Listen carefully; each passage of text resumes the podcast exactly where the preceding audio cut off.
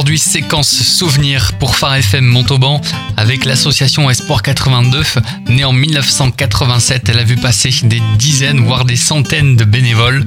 Et aujourd'hui, avec plusieurs de ses animateurs et animatrices bénévoles, nous allons faire cette séquence souvenir. Votre souvenir le plus marquant à l'antenne de Radio Espoir 82 ou de Phare FM Montauban avec David.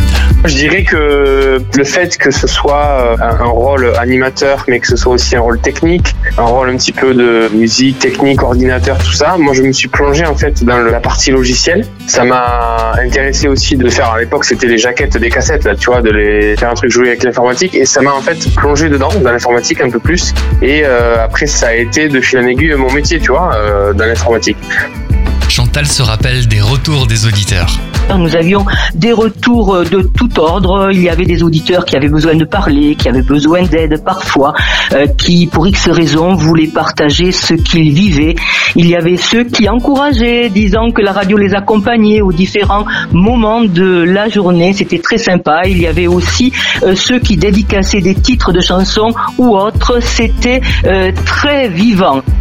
Retrouvons David pour un autre souvenir. Ensuite, je me souviens d'une fidèle auditrice euh, qui appelait souvent. À l'époque, on faisait des questions euh, à 18h15, c'était les jeux, tu vois. On posait deux questions et ceux qui appelaient, qui répondaient, recevaient une bible, un cadeau, un porte-clés, tout ça.